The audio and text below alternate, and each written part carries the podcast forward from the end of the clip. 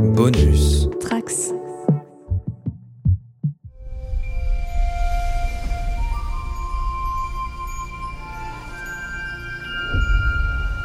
Bonjour à tous les trekkers et trekkies de toutes sortes, je suis le commandeur Guigui et je suis ravi de vous accueillir à bord de la station du cadran pop et plus exactement chez Quark euh, de Bastille à Paris, donc euh, le, sur le podcast sur Star Trek qui est écoutable dans toute la galaxie et sur toutes vos applications de podcast via le flux du coin pop.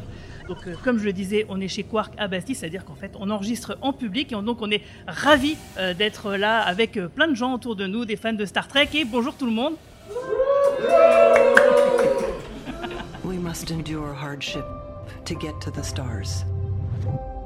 In the mystery and vastness of space, I like to think we might each also find salvation.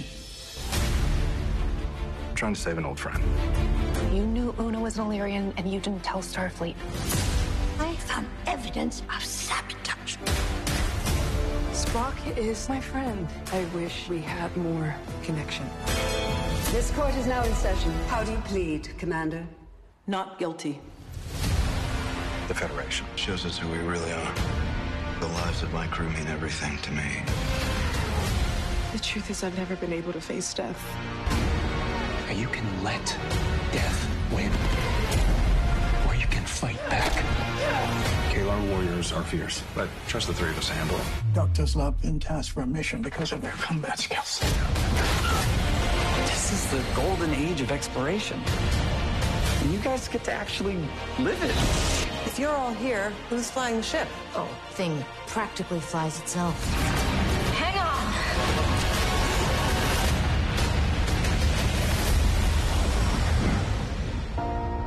Working.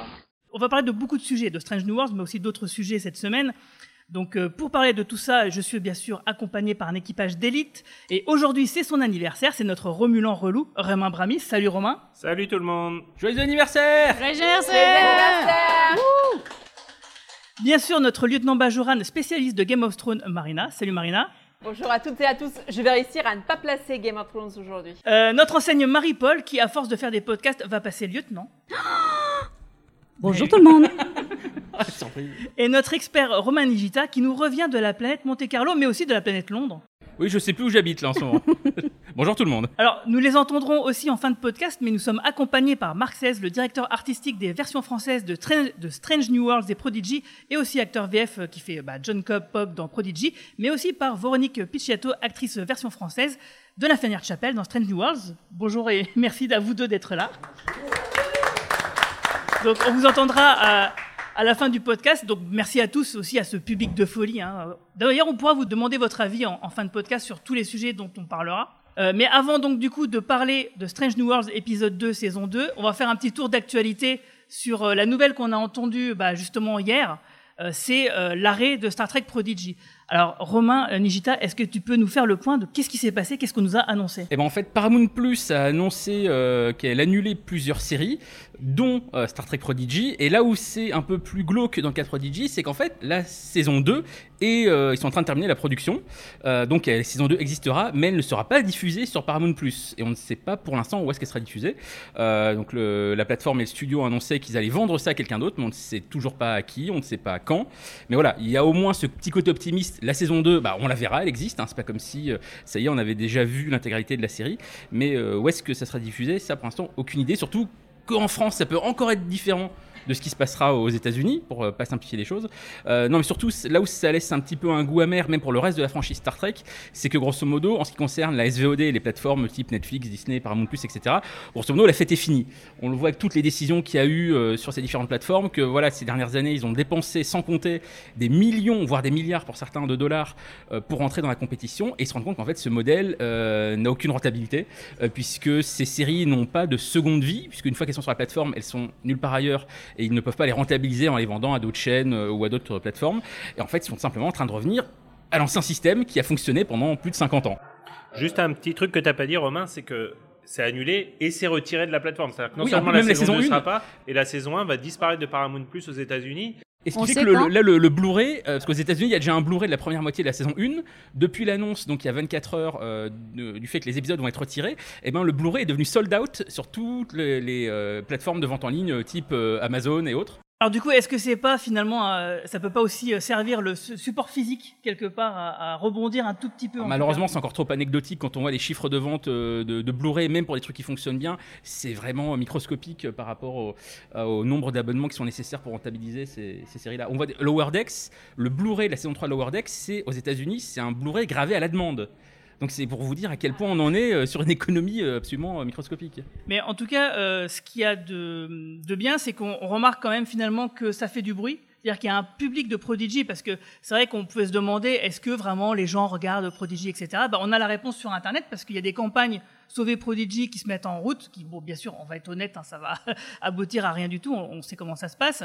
Mais en tout cas, voilà, les, les fans de Star Trek se mobilisent derrière, derrière Prodigy, parce que quand même, même si effectivement, comme c'est une série d'animation et que ça fonctionne par deux saisons, euh, il était acté euh, qu'il y aurait au moins deux saisons et du coup un arc. euh, les producteurs l'avaient dit qu'en gros il y, a- une histoire, il y a une vraie conclusion à la saison 2, mais qu'ils étaient bien sûr en capacité de continuer au-delà. Donc ça veut dire quand même que malgré tout on aura une conclusion plus ou moins ouverte pour cette saison 2, donc ça limite un peu la casse. Mais nous, on voulait que ça continue en fait, parce que on, on l'a dit souvent, hein, les meilleures séries Star Trek actuellement, c'est les séries d'animation, et Prodigy finalement est euh, la série qui était la plus proche de l'esprit euh, Star Trek des, euh, bah, des saisons, euh, des séries précédentes, et c'est en ça que c'est vraiment dommage, quoi. Et surtout que même le jeu vidéo Star Trek Prodigy Supernova, euh, qui est sorti sur Switch et, plusieurs consoles, bah, est aussi un produit dérivé qui a plutôt bien fonctionné. En fait, il y a du merch qui fonctionne.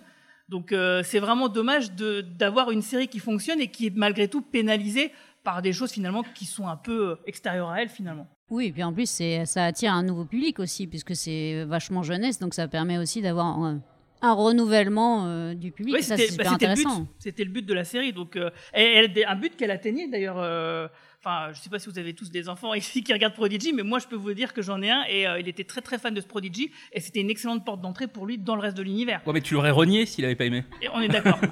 mais lui dites pas, lui dites pas. Enfin, c'est voilà. pas- c'est c'est pareil hein, pour mon petit garçon. Euh, Il y a des Star Wars a fait pareil avec les jeunes Jedi. Euh, moi, je voulais lui montrer euh, Prodigy justement pour le faire entrer par cette porte-là euh, dans la série. C'est vrai que ça va devenir problématique. Je peux pas lui montrer la série euh, tout de suite. Après, c'est vrai que Romain l'a dit, euh, la fête est finie. Et, et c'est vrai que pour Star Trek, on avait été un peu visionnaire sur le cadran pop parce qu'on avait un peu vu venir le truc, euh, en particulier quand euh, la saison 3 de Picard s'est terminée, où il y a quand même un vrai engouement. hein. La saison 3 a été super bien reçue. euh, il y a eu tout ce phénomène autour d'un potentiel Star Trek Legacy qui pourrait être la nouvelle série. Et on a senti que là où c'était le parfait moment pour faire des grosses annonces, il s'est pas passé grand chose en fait au moment de, de la fin de Picard saison 3. Euh, on a eu des annonces qui, en fait, quand tu réfléchis après coup, étaient presque déjà une sorte de rétropédalage, puisqu'ils ont en effet annoncé bosser sur Starfleet Academy et sur. euh, Section et 31. Sur. euh, Le téléfilm section. Section 31, mais Section 31 qui devait être une série se retrouve être euh, un film. Euh, en plus, bon, il capitalise sur Michel. Yeo, qui est un téléfilm évidemment. Donc, euh, moi j'avais senti, enfin, on s'était dit, ça sent le roussi en fait. C'est bizarre qu'il n'y ait pas d'un seul coup un engouement, ouais, on va bosser sur ça, sur ça. Et on voit que c'est pas très très bon quoi. Et, et une série Star Trek qui est non seulement annulée, mais retirée de la plateforme. C'est c'est vraiment un. Enfin, tu- en sachant très bien que la, la- la communauté Star Trek, c'est une des communautés les plus soudées, euh, c'est vraiment un énorme allez vous faire foutre, quoi. Enfin, moi, je le prends, je le prends vraiment comme ça, quoi. Comme disait Romain, peut-être que euh, chez nous, en fait, on verra pas la différence parce que les, euh, les, les droits étant différents de pays en pays, ça se trouve, en France, ça continuera d'être sur Nickelodeon. Peut-être que Paramount Plus France bah, sera pas la même chose que Paramount Plus US, et peut-être que chez nous, on verra pas la différence. C'est pas sûr, mais c'est quand même une possibilité. En tout cas, on verra bien. Et puis, si on a de- davantage d'informations à ce sujet-là, bien sûr, on vous en fera part. Euh, et puis, bah, qu'est-ce que vous en pensez? On va quand même parler de Strange New Worlds euh, saison 2, épisode 2, parce que c'est un épisode de- dont il y a beaucoup à dire. Euh, donc, je vais faire un petit tour de table d'abord sans spoiler, pour savoir qu'est-ce que vous avez pensé de l'épisode de cette semaine. Et on va commencer par toi, Marina. Eh ben moi, j'ai beaucoup aimé. J'ai passé un très bon moment pour. euh, Est-ce que ça a touché tes zones de plaisir? Alors oui, parce que enfin, alors, euh, ce que je reprochais à l'épisode précédent, c'est que bon, on commençait la saison avec un épisode un peu bof bof. On voyait pas spécialement euh, Hanson Moult et euh, Re- Rebecca euh. Là, franchement, oui, ça a touché mes zones de plaisir parce que je trouve que Hanson Moult a un charisme de malade dans le rôle et que euh, on le voit enfin. On le voit dans sa stature de capitaine, protecteur de son vaisseau. Number One est juste exceptionnel. Et euh, oui, ça a touché mes zones de plaisir parce que enfin, j'avais deux de mes personnages favoris qui était là, qui était présent, qui, euh, voilà, qui avait du, euh, du temps d'antenne. Ok, et toi Romain Brami Ouais, moi j'ai bien aimé cet épisode. Euh, il m'a fait un petit peu rigoler parce que tu sens quand même les grosses influences. Euh, moi, j'ai eu l'impression de voir un épisode de Scandale pendant à peu près euh, pendant à peu près 30 minutes, donc ça c'était plutôt drôle. Tu vois aussi la, réf- la, la référence à Major Hoffman dans le côté euh, procédural chaud avec la résolution à la fin sur euh, l'existence, la possibilité même pour un personnage d'exister d'une certaine façon.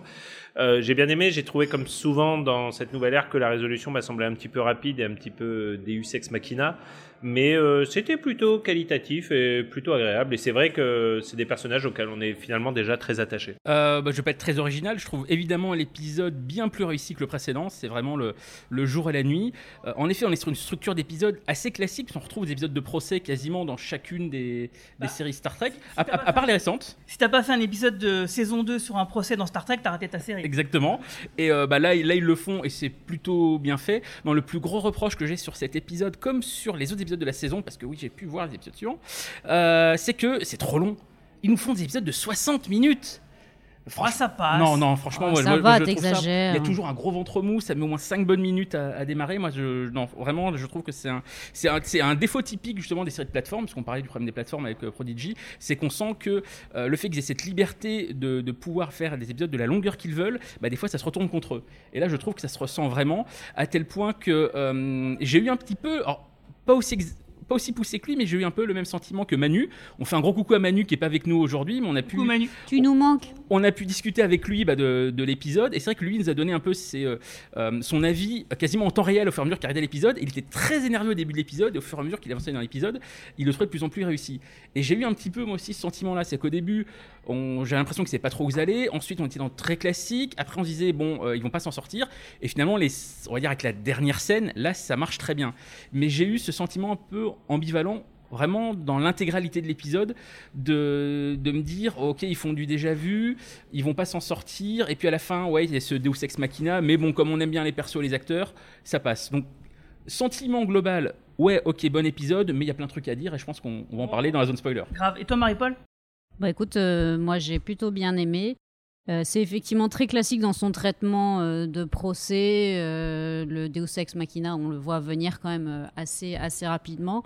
Je ne l'ai pas trouvé si long que ça. Peut-être effectivement 5 minutes de trop, on va dire. Je trouve que tu exagères un peu quand même, t'es dur. c'est pas mon genre moi, je trouve que l'actrice qui incarne Nira est juste phénoménale et elle crève totalement l'écran. Yeti de Badaki, effectivement, merci beaucoup. Yetide ou Yeti, je sais pas comment ça se prononce.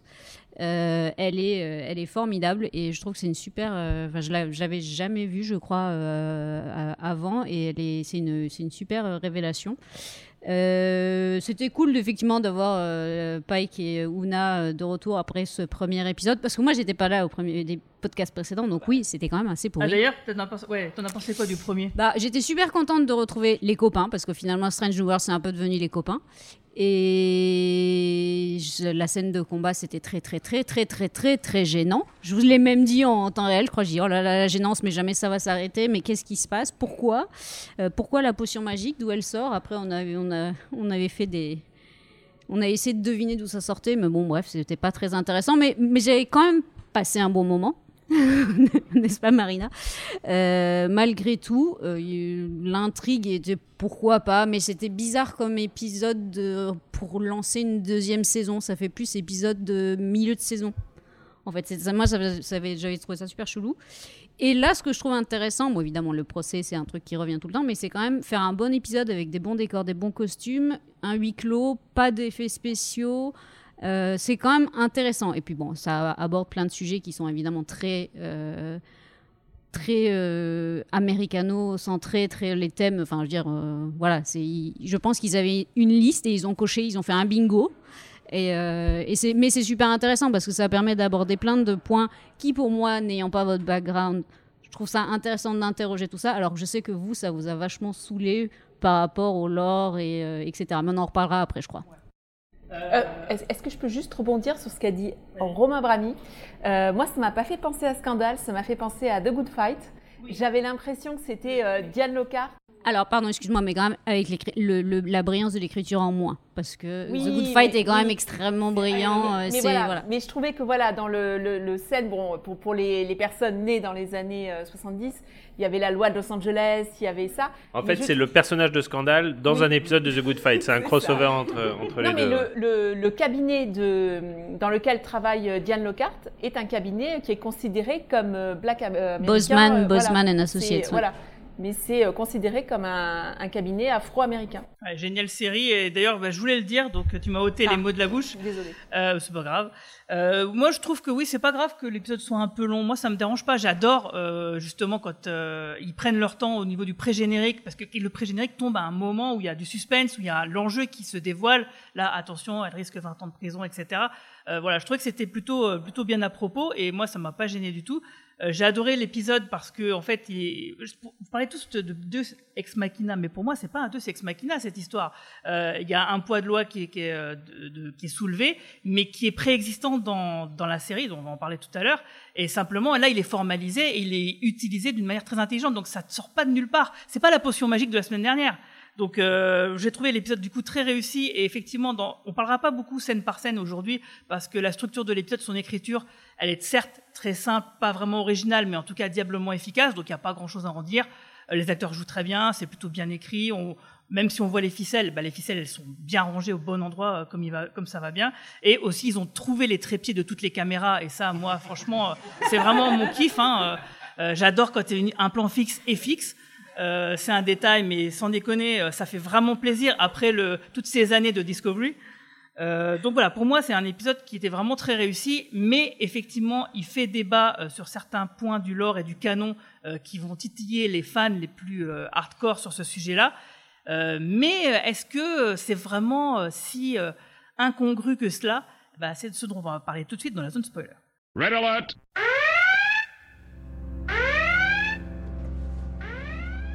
Capitaine Battel, connaissez-vous l'article du code de Starfleet 8514 Je le connais, oui.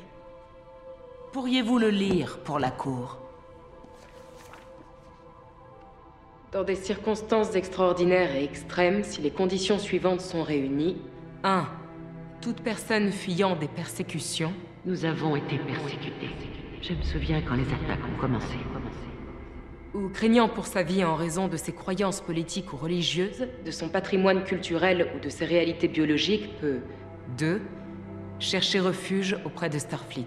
Je me suis dit que peut-être s'il savait, je serais enfin en sécurité. Nous avions peur pour nos vies. Et 3. En se manifestant aux autorités et en en faisant la demande, peut se voir accorder l'asile. C'est moi qui me suis dénoncé. Je voulais que mon équipage sache qui je suis vraiment. Les capitaines de Starfleet doivent faire preuve de discernement et de jugement lorsqu'ils offrent l'asile. Le statut est confirmé par un tribunal de Starfleet ou une autorité désignée. Craignant pour sa vie. Une personne peut chercher refuge au sein de Starfleet et demander l'asile. Starfleet est connu de toute la galaxie pour ses multiples missions de sauvetage. Combien de peuples en détresse Starfleet a-t-elle secouru Combien de vies sauvées Una Chin Riley le savait. Elle croyait en ce que Starfleet avait de meilleur et que dans ses rangs, elle trouverait le salut face aux nombreuses épreuves et aux dangers de sa vie quotidienne. Des dangers qu'elle affrontait simplement parce qu'elle était née illyrienne. Des dangers nés de préjugés et encouragés par des lois visant des personnes comme elle. Mais à travers les épreuves, Ona a cherché les étoiles. Elle a intégré Starfleet parce qu'elle croyait que c'était la seule chose qui pouvait lui sauver la vie. Elle a fui les persécutions et au sein de Starfleet, elle a cherché refuge. Et enfin, en se dénonçant aux autorités, Una a réuni la toute dernière condition pour obtenir enfin l'asile. Elle l'a demandé. Et le capitaine Pike le lui a accordé. Comme tous les bons capitaines de Starfleet, tels que l'amiral April sur Pérican, Narel et Manus II, il a fait preuve de jugement et lui a offert l'asile. L'épisode 2 de la saison 2 qui s'appelle Ad Astra per Aspera, écrit par Dana Organ et réalisé par Valérie Weiss, on voit donc euh, le, la commandante euh, Una Chin Riley qui va passer en cours martiale et donc risque l'emprisonnement et le renvoi de Starfleet, ou plutôt le renvoi de Starfleet, puis finalement l'emprisonnement. Euh, et pour l'aider, bah, Pike va chercher euh, la meilleure avocate de tout le cadran, euh, qui est une illyrienne, à l'autre bout donc bah, de l'espace de la Fédération. Alors après, les... moi je me disais, est-ce qu'on va avoir après les, les, les planètes de cow-boys, les planètes de nazis, les planètes de gangsters, les planètes d'avocats Ça aurait pu être drôle, ça aurait été vachement. Ah oui, hein. les grands buildings avec un hyper haut dans les étages, c'est ça. Et c'est Sam Waterston comme président des planètes. Donc effectivement, le personnage de Nera, qui est joué par Yatidi Badaki, est un personnage vraiment excellente, une super avocate euh, qui est justement spécialisée dans les, euh, les, droits civils, etc., qui va, la qui va défendre donc Una et qui va mettre en valeur, euh, bah, enfin, mettre, qui va mettre en perspective plusieurs contradictions de la fédération, qui, je le rappelle, est une utopie. Mais en disant que quand même l'utopie des uns n'est-elle pas la dystopie des autres, et aussi le fait que, eh ben, en, comme je le disais, elle, son point pour sauver un peu la situation de Una, c'est qu'elle va dire attention, euh, vous les capitaines de Starfleet, vous avez le droit d'accueillir des réfugiés politiques qui se sentent euh, en, pas en sécurité, euh, qui en font la demande. Et c'est vrai qu'on on le voit souvent ça dans Star Trek, notamment chez Picard. Il y a plein d'épisodes de ce style-là où des gens font une demande d'asile sur le vaisseau. Et effectivement, c'est dévoyer un peu ce que l'avocate fait, mais en général, les meilleures séries d'avocats, bah, c'est ce qu'ils font en général. Ils partent d'un élément préexistant, ils le triturent un petit peu, ils leur tordent un peu le bras pour que ça aille dans leur sens, et pour autant, ça reste quand même malgré tout logique. Et là, on est entre euh, la lettre et, la forme d'une loi. Et, c'est ça qui va être intéressant parce que finalement, euh, ce qui se passe, c'est que Una, euh, c'est une. Les augmentés sont interdits d'être dans Starfleet et elle a menti. Donc, Starfleet, au début, ils sont ils sont un peu coulants parce qu'ils veulent juste la virer et c'est tout, pas avoir plus de charges. Ouais, enfin, ils veulent surtout étouffer l'affaire. En fait. Oui, voilà. C'est-à-dire que pour eux, c'est un moyen d'étouffer l'affaire. Parce que ce qui les gêne vraiment, c'est étouffer l'affaire. Mais tu comprends quand même qu'ils n'ont pas envie de s'acharner contre elle. Euh, et ils, le font parce qu'ils ils doivent le faire, c'est dans le règlement. Mais quand, en vérité, ils n'ont pas tant envie que ça. Ils ont envie, à partir du moment où elle se rebelle, qu'effectivement, ça peut leur porter préjudice parce que ça peut leur revenir dessus. Et c'est là qu'effectivement, ils font monter les enjeux avec ces 20 ans de prison. Euh, mais on sent quand même qu'ils n'ont pas une grande volonté finalement de la condamner. Et finalement, donc l'avocate de Una va leur donner cette opportunité euh, de, bah, de, la disculper et de, de, dire ok, on peut quand même respecter la loi qui est anti-augmente, euh, mais en même temps, on peut un peu exclure Una de, de ce problème-là. Le souci de ça, c'est que ça veut dire que la fédération n'est pas une utopie parfaite. Parce que euh, ce qu'on apprend dans cet épisode-là, c'est que Una et sa famille ont été persécutés sur une planète de la Fédération par des gens donc de la Fédération, ce qui légitime qu'effectivement elle est harcelée et qu'elle mérite l'asile euh, que Pike lui accorde de manière indirecte. Euh, et, ça, effectivement, ça pose un problème. Du coup, la, la, Fédération est mise à mal là-dedans. Et c'est ça dont on va parler, c'est le débat qu'on va faire aujourd'hui. Mais déjà, il y a un premier reproche, et je ne sais plus qui l'a dit tout à l'heure, c'est que l'épisode est un peu trop américanisé, américano-centré, euh, bah, que, Starfleet et la Fédération, finalement, c'est un peu les États-Unis euh, d'aujourd'hui, finalement. Et, du coup, la métaphore, elle est un peu, un peu trop flag, peut-être, un peu trop, euh, un peu branlante. Qui veut rebondir là-dessus? Moi, je veux bien commencer. Euh, alors, c'est vrai que c'est américano-centré, mais Star Trek a toujours été américano-centré, qu'on le veuille ou non. Hein. On, a récemment parlé de Star Trek 2, Star Trek 3, etc., et on retrouve, euh, on retrouve des éléments très américains. Euh, mais disons que l'histoire d'Una, je trouve que Star Trek retrouve un peu son rôle d'utiliser la métaphore pour évoquer des sujets d'aujourd'hui. Et moi, je vois un peu ça, c'est-à-dire qu'à travers les augmentes, tu peux aussi bien placer du côté, par exemple, des communautés trans qui sont persécutées aujourd'hui aux États-Unis, mais tu peux te placer du côté des réfugiés, du problème des réfugiés qui, qui, qui couvre euh, l'Europe en ce moment. Donc, à la fois, il y a des passages qui pourraient très bien convenir aux communautés trans, et il y a d'autres passages où moi, j'ai carrément retrouvé le problème des réfugiés. Euh, euh, on parle beaucoup en ce moment, on en parle beaucoup, beaucoup en France, des raisons qui font que tu peux devenir réfugié, etc. Et pour le coup, j'ai presque parlé, j'ai presque trouvé que ça parlait mieux d'une certaine façon de l'Europe en ce moment que des États-Unis dans ce moment, cet épisode. Mais, c'est ce côté fourre-tout qui est un peu gênant aussi dans l'épisode. Euh, certes, les intentions sont très bonnes derrière, mais le fait de vouloir tout traiter et d'utiliser justement le vocabulaire qui concerne tous ces différents problèmes dans un seul cas pour une seule personne dans un seul épisode, moi, justement, c'est un peu ce qui m'a Je suis d'accord, mais les les, les, les, épisodes qui parlaient de racisme dans Star Trek, euh, moi je cite toujours cet épisode qui est, un, qui est pour moi le plus emblématique, euh, les gens qui étaient noirs à gauche et blancs à droite, qui se battaient contre les gens qui étaient blancs à... Bref, whatever. Euh, ça peut aussi parler d'à peu près tous les conflits racistes à travers la planète. mais peux... là, tu as à la fois le racisme, l'identité sexuelle, l'identité de genre, tu as tout.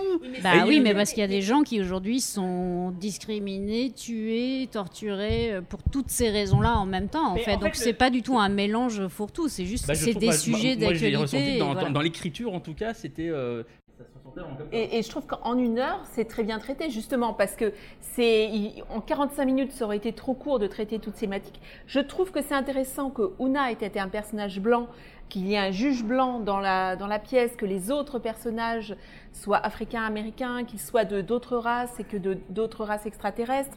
Que voilà, en fait, et je trouve que les thèmes sont extrêmement euh, vaste. Effectivement, on essaie de tout traiter. Est-ce que c'est aussi bien que ce fameux épisode de Deep Space Nine où il y a deux femmes qui s'embrassent C'était pas du tout la thématique. Et cet épisode, il est quand même iconique. Et à la fin, on est, on pleure parce que euh, ce n'est pas enfin, c'est pas Jatsia qui choisit de ne pas rester. Je trouve que voilà, il y a, euh, je, l'épisode ne va pas aussi loin, mais je trouve qu'il réussit à traiter de toutes ces thématiques, euh, de toucher un public qui a une appétence pour ces sujets. Voilà, je trouve que c'est bien traité. Euh, effectivement, ils ont coché toutes les cases, je suis d'accord, mais ça m'a pas dérangé, j'ai trouvé que c'était bien écrit. Est-ce que c'est au niveau de Major of Man Non, mais ça réussit l'exploit d'être un très bon épisode par rapport déjà au précédent. Mais euh, il y a quand même la caméra parfois un peu gros sabot euh, sur euh, la, la, la, manière de filmer les personnages et qui elle filme par rapport à quel propos est tenu à quel moment. Mais bon, après, voilà, c'est euh, des ficelles, comme on l'a dit, c'est assez classique. Et c'est, je trouve que c'est hyper important d'aborder tous ces sujets-là, euh, qui, euh, je pense, les anti-wokistes vont hurler sur Internet, ou ont déjà hurlé sur Internet, évidemment. Hein, voilà. Mais pas forcément, Mais, justement, Marie-Paul, parce que je trouve que c'est ce que l'épisode fait bien. C'est que c'est, on en parlait avec Guillaume il n'y a pas très longtemps c'est que justement, en utilisant la métaphore, moi ce que je reprochais à Discovery sur les, euh, les, sujets de transidentité par exemple, c'est en étant trop frontal, euh, du coup là pour le coup vraiment tu répliques les problèmes d'aujourd'hui euh, aux problèmes de demain et du coup finalement les, euh, les scissions que tu vas avoir aujourd'hui, tu tu ne fais que les répliquer, c'est-à-dire que les personnes qui se sentent menacées par la transidentité vont se sentir menacées par Star Trek, et les gens qui, au contraire, ne le sont pas, vont, vont, adorer l'épisode. Là, je trouve qu'en en revenant à la métaphore, ce qui pour moi est le cœur de Star Trek, même si aujourd'hui, en ayant vieilli un peu, on voit évidemment les gros sabots, on voit bien que ça ne parle pas que de, des modifications génétiques, évidemment, mais en revenant à la, métaphore, je pense que tu peux recommencer à parler à une population qui aurait été beaucoup plus directement hostile si tu évoquais directement la transidentité, par exemple. Alors en fait, pour moi, le, sujet, c'est vraiment euh, la persécution euh, plus que la transidentité, enfin toutes les formes de persécution, en fait. C'est la, la persécution, point. Et en fait, le truc, c'est que tu parles de métaphore, et en fait, effectivement, le point qui, qui crispe pas mal de fans, c'est qu'en général, euh, la fédération, ça a toujours été l'utopie. Et pour traiter de ces questions-là, pour que la fédération reste une utopie, en fait, la métaphore, elle portait sur des peuples qui étaient extérieurs à la fédération. Donc des, des peuples extraterrestres, etc. Mais il y a aussi un sujet qui est intéressant dans cet épisode-là, c'est que finalement, est-ce que cette utopie-là, est-ce qu'elle est viable? Est-ce qu'elle existe vraiment? Est-ce que c'est vraiment seulement possible? Et finalement, cette dissonance des, gens de la Fédération et de certains fans, du coup, qui idéalisent, à mon avis, la Fédération et Starfleet comme étant quelque chose de parfait, est-ce que finalement, ils n'ont pas tort de se dire, bah, comme certains Occidentaux qui vont se dire, ah bah, nous, notre pays, c'est le meilleur du monde, etc. On n'a rien à se reprocher, etc. Mais le fait de, de faire que les problèmes sont dans la Fédération, cette dissonance, elle est rompue, quoi elle est, le public comme les personnages, parce que d'ailleurs l'avocate, elle est anti-fédération parce qu'elle a des griefs contre, Starfleet, même s'il y a un mieux, euh, elle le dit clairement. Et cette dissonance-là fait que le public, comme les personnages de la fédération, se disent ah mais en fait on n'est pas si parfait que ça. Et c'est quelque chose qui est présent finalement dans la franchise depuis quand même longtemps, qui n'a pas été souvent mis en avant, mais qui existe. Donc dire que c'est pas vrai, que ça n'existe pas, je suis désolé. Revoyez Deep Space Nine, revoyez euh, certains épisodes de la série classique même. Il y a toujours des petits détails qui te montrent que dans la fédération, c'est l'utopie, mais c'est pas l'utopie à fond, partout et tout le temps. Et ça, il faut l'accepter parce que sinon, il n'y a pas d'histoire à raconter. Et les personnages, bah, ça serait des dieux vivants et on se fait chier, quoi. Mais justement, quand tu parles de Deep Space Nine, aussi l'un des problèmes de l'épisode, c'est qu'en effet, on a vu dans Deep Space Nine qu'il y avait déjà ce problème-là avec Bashir. euh, qui donc est lui aussi un augmenté. euh, Enfin, ses parents l'ont modifié génétiquement quand il était enfant parce qu'il était malade. Évidemment, Deep Space Nine, ça se passe dans le futur. Le futur euh, du par rapport à Strange World, World. Donc on- là, on a le problème tout simplement euh, structurel d'une préquelle qui fait que dès le début de l'épisode, on sait que on sait très bien qu'ils vont sauver Una, c'est l'un des personnages principaux de la série. On sait très bien qu'ils vont pas l'éjecter, et on sait très bien aussi qu'ils ne vont pas changer euh, l'état d'esprit global de la fédération, puisque un siècle plus tard, cette loi existe toujours. Donc là, euh, c'est aussi moi un des trucs qui me gêne dans cet épisode-là, et c'est un problème global avec n'importe quel préquel, c'est que de toute façon, on sait très bien que, à moins de trouver un peu ce loophole avec le côté euh, réfugié, machin, tout ça, euh, à la fin de l'épisode, que de toute façon, ça ne changera pas grand-chose au final, l'état d'esprit de la fédération. Alors, tu as raison dans ce que tu dis, sauf que. Je suis là pour aller aujourd'hui. Sauf que pour moi, ça approfondit le lore. Pourquoi? Parce que simplement, je ne sais pas si vous avez remarqué, mais des augmentés dans Star Trek, que ce soit dans la Fédération ou pas dans la Fédération, on n'en voit quasiment jamais. C'est super rare. Pourquoi? Bah, peut-être parce qu'en fait tous les peuples sont plutôt d'accord là-dessus. Parce qu'il y a quand même un argument que les gens qui n'ont pas aimé cet épisode disaient, c'est que euh, comment ça se fait que la fédération, donc les problèmes d'humains, parce qu'on parle des guerres eugéniques qui auraient euh, amené justement cette interdiction dans toute la fédération, ils auraient dit non, les que humains. Tu peux rappeler quand est-ce que ça s'est passé, en gros, rapidement, les, les guerres eugéniques on ne sait pas trop exactement. On va dire que c'est au 21e siècle et que ça a débouché sur la. Troisième Guerre mondiale. Ou que c'est les mêmes- soon. Voilà, C'est c'est ça. bientôt. Et en fait, il disait qu'en gros, euh, ça veut dire que les humains traumatisés par ces guerres eugéniques, euh, par un- une sorte d'impérialisme, auraient, euh, euh, comment dire, euh, imposé leur vue anti-eugénique, anti-amélioration au reste des peuples de la Fédération. Il y en a à peu près 150 des peuples dans la Fédération. Sauf que dans l'épisode de cette semaine, il est dit, alors ils n'ont pas appuyé dessus, peut-être ils auraient dû, disant, il y a les guerres eugéniques et d'autres choses. Ils disent qu'il y a d'autres choses. Mais ils disent pas quoi. Ils auraient dû dire les révoltes de je sais pas quoi, euh, la catastrophe de bidule, etc. pour amorter qu'il n'y a pas que les guerres eugéniques qui sont à, à- l'œuvre, à la source de ça, et que du coup, ça veut dire peut-être que tous les peuples de la Fédération partagent cette opinion. Et ce qui expliquerait qu'on ne voit pas d'augmenter, en fait, ou très très rarement, euh, dans la franchise. Les seuls augmentés qu'on voit, c'est effectivement les trucs en rapport avec Cannes, à chaque fois que c'est relou d'ailleurs, Euh, ou alors dans Prodigy. Dans Prodigy, il y a une fois une occurrence, donc un peuple extraterrestre qui est dans la zone neutre, qui dit oui, bah nous on fait des manipulations génétiques, oh, la fédération ils nous font chier à interdire ça. Mais sinon, dans toute la Bah, le franchise, dans personnage les... principal, c'est aussi une sorte Et, et effectivement, et donc du coup, j'allais venir là-dessus, c'est que ça veut dire que en gros, euh, dans toute la dans toute la franchise, et ben finalement ces vues-là sont plutôt partagées et que c'est des exceptions euh, finalement quand il y a des augmentés. Et du coup, tu parlais de Bashir et donc de Dal dans Prodigy, c'est qu'en fait eux ce sont des augmentés, mais est-ce que Bashir, en fait, on sait pourquoi finalement il n'est pas plus inquiété que ça par Starfleet dans ce qui arrive dans Deep Space Nine? Eh ben non, en fait, c'est quand même plutôt mis sous le tapis. Et ben du coup, rétroactivement, on peut se dire jurisprudence UNA. Euh, et du coup, ça justifie que Dal est intégré dans Starfleet, dans Prodigy, et que Bashir, il n'est pas plus inquiété que ça, même si effectivement la C'est pas un section. réfugié, surtout. euh, C'est pas un section- réfugié, mais peu importe, ça veut dire que tu as quand même accepté qu'il y ait des, augmentés non, dans Starfleet. C'est surtout que scénaristiquement, on est dans la merde quand on a un personnage principal dont on dit qu'il peut pas rester là, mais on est quand même obligé de le garder pour l'épisode de la semaine prochaine. Certes. C'est se tirer une balle dans le pied, c'est tout. Non, mais certes, mais malgré tout, dans le lore, par rapport à l'épisode, ce qu'apporte l'épisode de cette semaine, eh ben, ça t'amène une porte de sortie, une explication logique pour le reste de la oui, franchise. dans un cas très étroit qui est celui des réfugiés. Oui, mais peu importe. C'est pas grave, c'est comme ça que ça fonctionne la jurisprudence aussi. Exactement. C'est non, un non, parce que début. Parce que là, il y a vraiment l'histoire de la demande d'asile. Pour Bachir, il n'y a pas de demande d'asile. Non, mais on est non, mais d'accord, mais, Mais ça, te laisse, siècle- ça laisse une marge de manœuvre, même si c'est un personnage en particulier dans un cas particulier en demande d'asile, ça quand même, ça permet quand même de faire une jurisprudence que tu peux. Ton contour de la loi, il est plus complètement, il, est- il a bougé, il est un peu plus flou et il permet justement l'acceptation euh, de Bachir et, et autres personnages dans le futur. Là, c'est du, euh, c'est, c'est, euh, c'est du retcon. Enfin, Mais c'est absolument pas ça quand tu Et on dirait Romain Brami aujourd'hui. Non, mais attends, mais bien sûr que c'est des retcon. D'ailleurs, Strange New World, c'est une préquelle, donc En fait, on- on, évidemment. a une retcon. switch. On sait plus lequel est lequel. C'est ça. Enfin bref, euh, bah justement, bah Romain, qu'est-ce que t'en penses, toi? Lui, il a trouvé ça génial. Il s'est endormi. Moi, je suis, euh, je, je pense quand même que ça pose un certain nombre de problèmes. Déjà, cette histoire, euh, et là, je vais mettre ma casquette euh, Darmanin on. Désolé, les amis. Déjà, cette histoire de, euh, puisqu'ils sont réfugiés, euh, enfin. Puisqu'ils sont persécutés, on peut les prendre, et puisqu'on peut les prendre, ils peuvent rejoindre Starfleet. En effet, je suis d'accord avec Romain, euh, qui est donc d'accord avec Darmanin indirectement. si si, euh, si c'est vrai pour Una, à ce moment-là, je vois pas pourquoi tous les augmentes de tout l'univers entier viennent pas voir en faisant ouais, on est persécuté sur la planète, blablabla, euh, rentrez-moi dans Starfleet, machin, truc, et y compris Bashir. Et tu te demandes pas même pourquoi c'était un problème de Bashir, puisqu'après tout, comme tu dis, jurisprudence Una, bah ouais, non, mais moi je suis persécuté Mais t'as raison, euh, mais là-bas, t'as raison, Romain. Mais pas justement, dans cet épisode, ils répondent déjà à cette question parce qu'ils disent.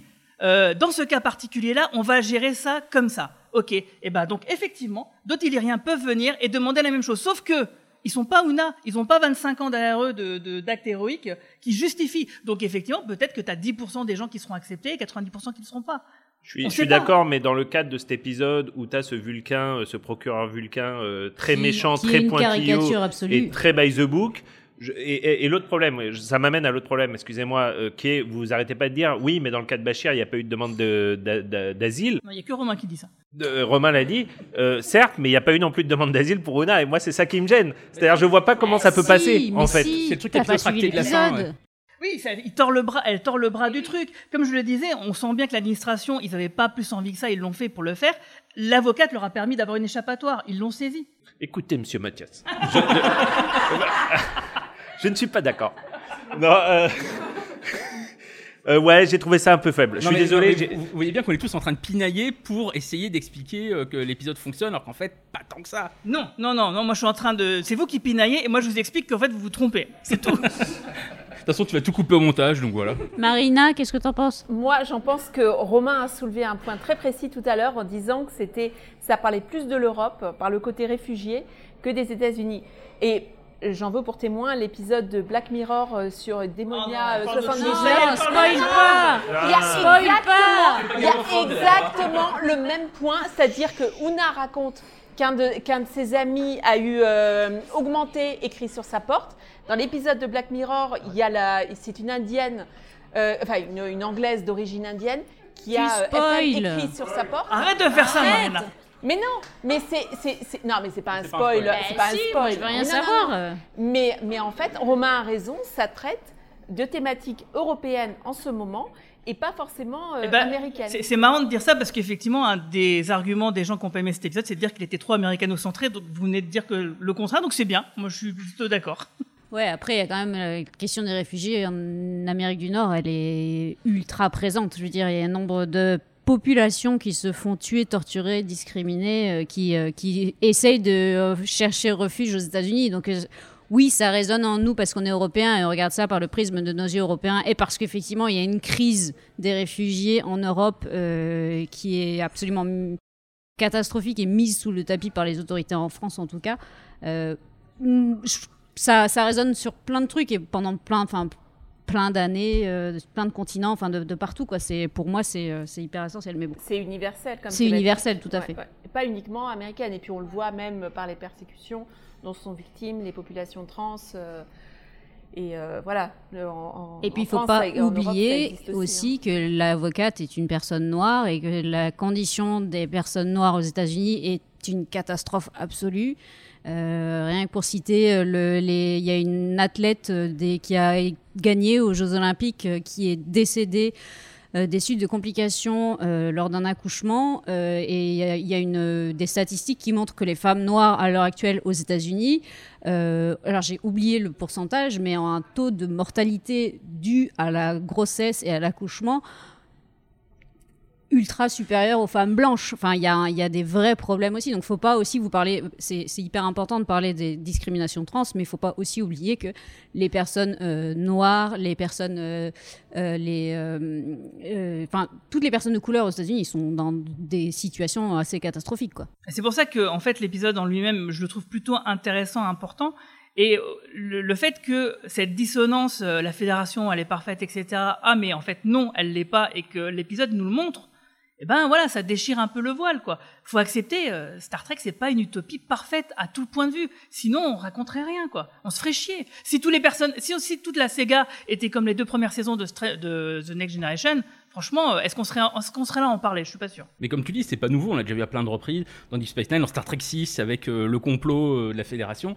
Tout ça n'est pas nouveau, donc c'est euh, les gens qui, se, qui critiquent cet épisode uniquement sur cette raison-là, bah faut qu'ils regardent autre chose. C'est pas moi qui l'ai dit, mais ok. Il y a des épisodes de euh, la série originale où il y a des procès. On- Quand Spock vole, euh, enfin tente de, de sortir Pike justement de. euh, dans- oui, mais voilà, c'est, t'as raison. S'il y avait pas, si on était une utopie, il y aurait pas de procès en fait. Mais c'est ça. Il y aurait jamais de il y procès. Il y, en a eu déjà, et puis. euh, C'est une utopie sur le papier, Star Trek. hein. Bah, à moi, à partir du moment où, où dans une fédération, en tout cas sur Terre, il n'y a plus de famine, il n'y a plus de guerre, etc., il n'y a plus d'économie, bon, je pense que ça suffit comme critère pour être une utopie. sur Terre.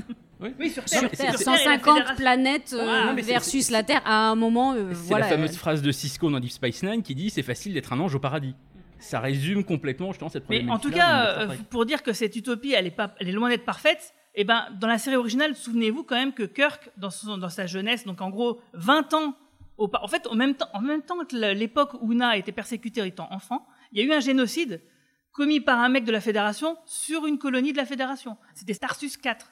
Donc, déjà dans la série d'origine, je crois que c'est un épisode de la saison 2, je me souviens Ouais, plus. c'est le, le type qui revient sous l'identité d'un acteur de théâtre et on se rend ça. compte que c'est cet ancien dictateur. ouais. Voilà. Donc euh, la, métaphore avec le nazisme, etc., elle, était évidente, mais ça montre quand même que dès les origines de la franchise, donc la série classique, il y avait déjà cette notion de, eh ben, des horreurs peuvent être commises par des gens dans la fédération sur d'autres gens de la fédération. Donc c'est bon. À partir de ce moment-là, pour moi, le débat il est plié, quoi. Et ben au revoir, à la semaine prochaine. Bon, en tout cas, on, on va peut-être parler quand même d'autres choses euh, qui, euh, qui étaient intéressantes dans cet épisode.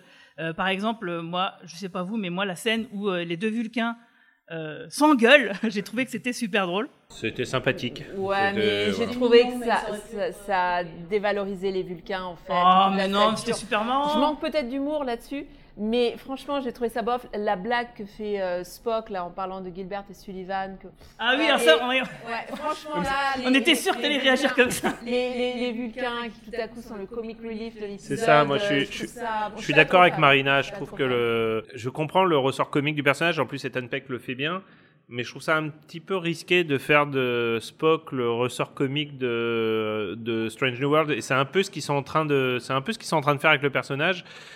Pourquoi pas, mais ça reste Spock et c'est pas, c'est pas un gros rigolo Spock. Quand Ouais, même. dans la série euh, classique, je suis désolé, il était aussi comic relief hein, à certains moments. Il n'y avait pas que McCoy. Hein. Et il faut bien qu'il découvre ses émotions, les gars. Ouais, hein, à un moment. bon, et- arrêtez. Bon, alors, attendez, on va, demander, cherche. on va demander aux gens. Levez la main ceux qui ont aimé l'épisode.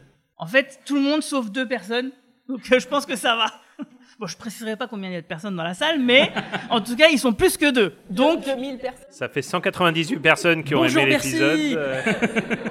Eh, est-ce que vous voulez réagir? Donc, ouais, Marc, euh, donne-nous ton avis sur l'épisode. en termes d'humour, moi j'ai bien aimé le, le- le- le passage où justement Pike arrive et c'est un peu le, comme dans Obélix et Astérix où avec Umpepe, euh, je retiens ma respiration. euh, si j'ai pas ce que je veux, ça, ça, je trouvais ça en truc comique, je trouvais ça très drôle. Si on parle de situation comique, ce passage avec la secrétaire qui sait pas trop quoi faire et, et lui qui est prêt à mourir, genre s'il vous parce que vous irez pas jusqu'au bout, ça je trouvais ça drôle.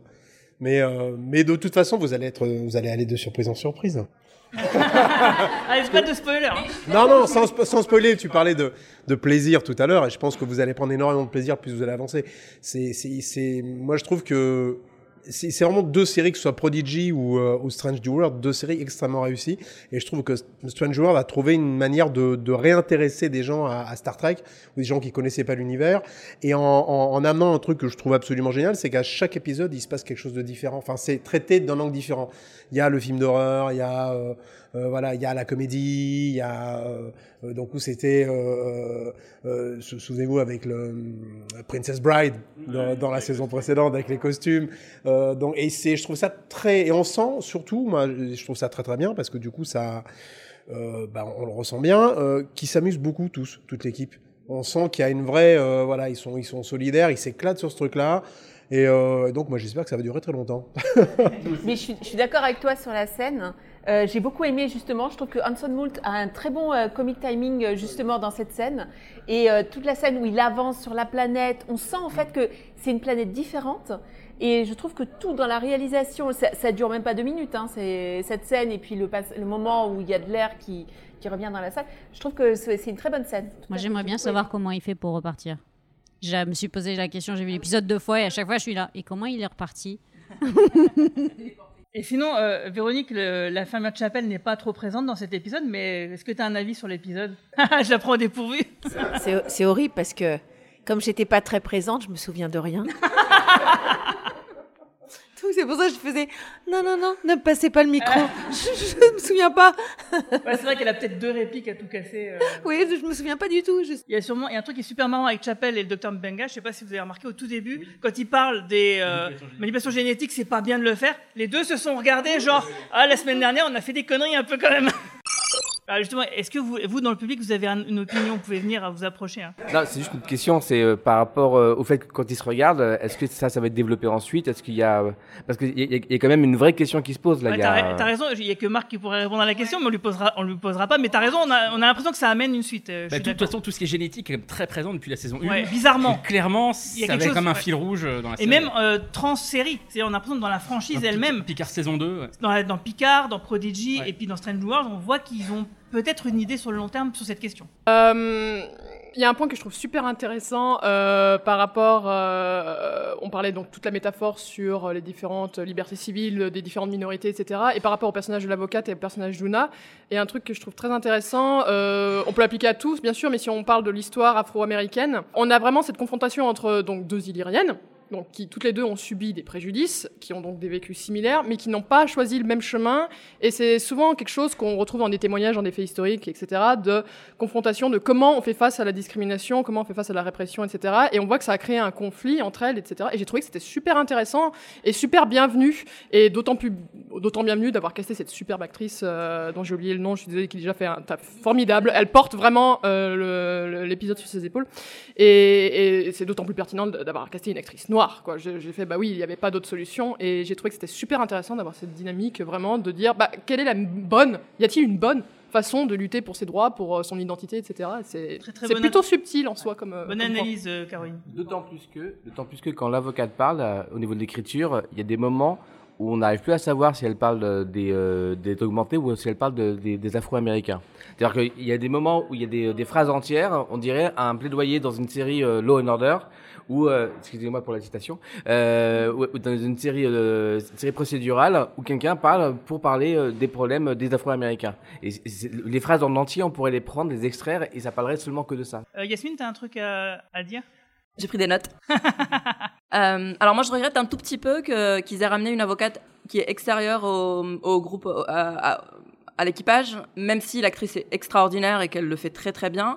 Ce que j'avais apprécié avec Measure of a Man, c'est que Picard découvre pendant le procès, en fait, c'est Guinan qui lui ouvre les yeux parce qu'elle elle, elle, elle fait les liens avec euh, avec euh, la- l'esclavage et qu'il ouvre les yeux lui et ensuite il ouvre les yeux aux autres en fait.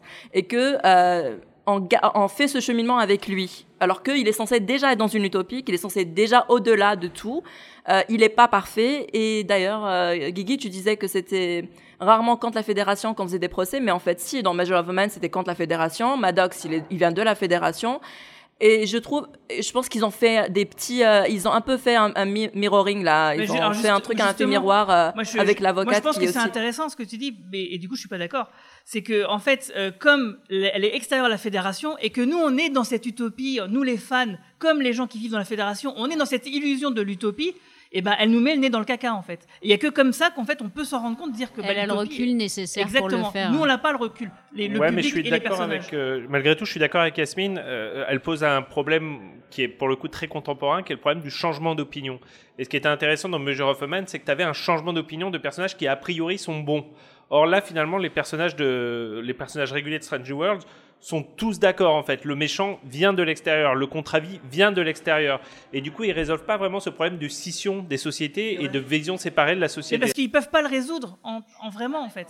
Non, mais tu aurais pu avoir un personnage. Tu aurais pu, par exemple, ils auraient pu utiliser euh, Nunyan Sung, dont j'ai oublié le prénom.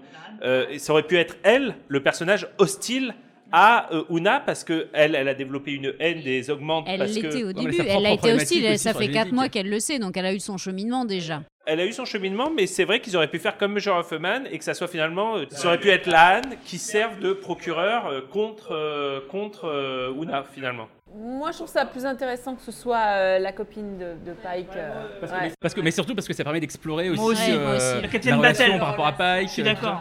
Et puis tout simplement, euh, je pense que les deux ont, ont des apports positifs et négatifs, hein, que le cas de Picard et le cas de l'avocate dans, dans cet épisode-là.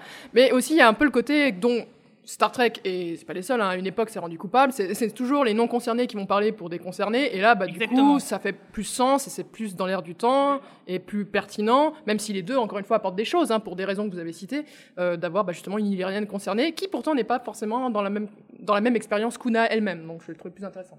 Alors, j'aurais pas préféré euh, qu'il refasse Measure of a Man, qu'on soit bien d'accord. Ce que je, je, préférais dans, enfin, ce que j'ai bien aimé dans Measure of a Man et que je retrouve pas là et qui du coup me manque un tout petit peu, c'est que c'est un personnage auquel on est attaché face à un cheminement qu'on voit sur euh, pendant un épisode et qu'on suive nous un, un personnage auquel on s'identifie euh, vaguement parce qu'on considère qu'on est des gentils et tout le monde croit qu'il est gentil. Et du coup quand tu vois un personnage gentil tu crois que t'es comme euh, le personnage.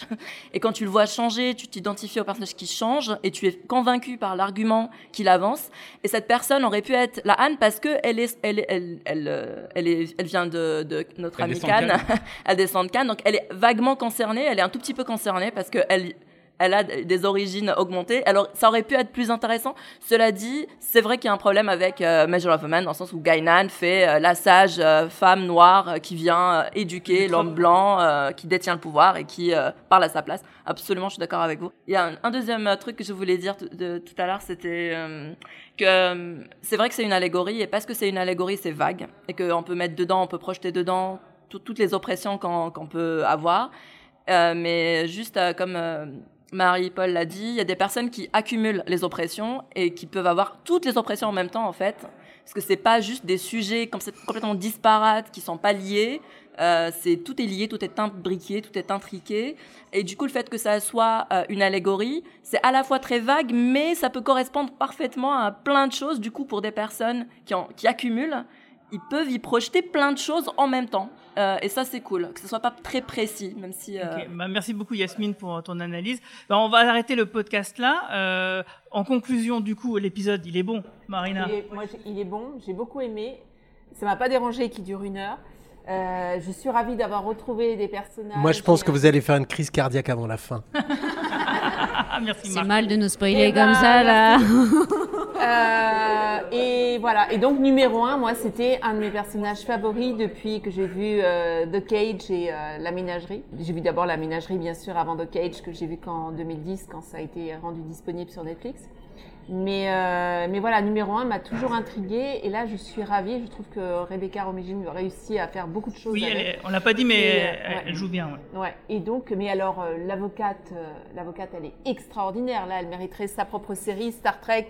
euh, Law and Order. Law and Order ou avocat associé, euh, J'adore les genres, j'adore les genres, euh, tout ça. Je suis très fan de The Good Fight, mais à un moment, non, il faut passer à autre chose. Non, mais bien sûr, bien sûr. Mais euh, voilà, je trouve que la- l'avocate, elle, elle est extraordinaire. Il faudrait qu'on la revoie. Et ses robes sont magnifiques, ses costumes sont Oui, fabuleux. Même si j'ai du mal avec les Oui, épaulettes qui montent ouais. en pointe, mais elle, c'est, enfin voilà, le travail de costume est fabuleux. bout. Et, et toi, Romain, alors? Eh ben moi, euh, je suis un peu comme Picard dans Major of Man, vous avez presque réussi à me faire évoluer. Euh, non, mais je trouvais pas l'épisode euh, mauvais, de toute façon je l'ai dit dès le départ, et je le trouve euh, peut-être un peu mieux que ce que je pensais au début de la discussion. Euh, je pense quand même que c'est pas le meilleur épisode de la saison. Ok. Bah, quoi? Quoi? Quoi? J'ai rien dit. Ah oui, c'est vrai, t'en as vu des épisodes. T'as vu jusqu'au 6 au moins Jusqu'au ça 6, ouais. Très bien. Et toi, Marie-Paul? Bon, écoute, euh, je pense que mon avis a pas vraiment changé depuis le début. C'est, euh, je trouve ça hyper intéressant, euh, trop, un peu trop classique effectivement dans son dans son écriture, euh, mais euh, transcendé par l'interprétation des, des personnages. On a très peu parlé aussi des, des juges. Le Vulcain, il est vraiment pas terrible. Je vais être, enfin, le pas, j'ai oublié Spatial.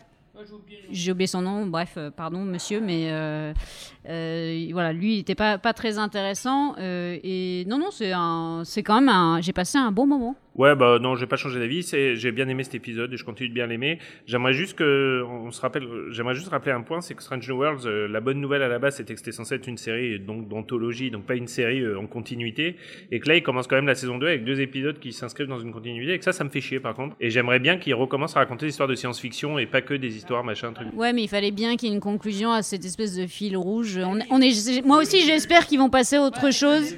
C'est le début, ouais. Je, C'est suis- je d'accord, ouais. mais tu vois, ça fait deux épisodes sur 10, c'est beaucoup déjà. Mais je, voilà, moi aussi j'ai envie qu'on reparte sur des aventures, mais je l'avais déjà dit sur la saison 1. hein. J'ai envie, je suis contente parce qu'on fait une aventure, un épisode. Bah, Du coup, Marc, euh, conclusion pour toi cet épisode? Conclusion, c'est que bon, on a tous nos épisodes préférés. Bon, il y en a trois qui se détacheront. Vous vous verrez au final, mais euh, c'est peut-être pas mon épisode préféré non plus. Euh, je pense que les deux premiers, c'est des épisodes de liaison. Euh, ça démarre, c'est du diesel, quoi. Mais euh, quand je vous dis que vous allez faire une crise cardiaque avant la fin, c'est ça. C'est-à-dire que je les trouve moi brillantissimes au niveau de l'écriture parce qu'ils arrivent à, à vous mettre la tête ailleurs, à d'un coup à vous attendre à quelque chose, c'est autre chose, euh, et fait avec brio, et en termes de, que ce soit en termes de réalisation, en termes scénaristiques, et euh, voilà, moi je sais qu'il y a trois épisodes qui m'ont vraiment marqué dans, dans, dans la saison, vous allez voir. Les numéros des épisodes, on peut savoir? Non, non, non, mais euh, non, mais franchement c'est brillant. Voilà, ils sont, euh, c'est brillant ici, mais euh, je vous dis, j'espère que ça, va continuer longtemps. Je pense que c'est parti pour continuer longtemps parce que c'est, euh, brillamment fait. Bah merci, mais en tout cas moi euh, c'est vrai que bah voilà je, l'ai dit assez dit, hein, j'ai beaucoup aimé cet épisode. Pour, pour le moment pour moi c'est le meilleur de la saison. Bon, ça va sur deux, dont un pourri. Voilà. C'était En tout vraiment cas, pas difficile. hein. Merci à toutes et tous de nous avoir suivis. N'oubliez pas que si nos podcasts vous plaisent, merci de nous mettre 5 jolies étoiles et sympathiques commentaires sur les applications où vous nous écoutez. Vous pouvez le faire maintenant devant moi, comme ça je vérifie.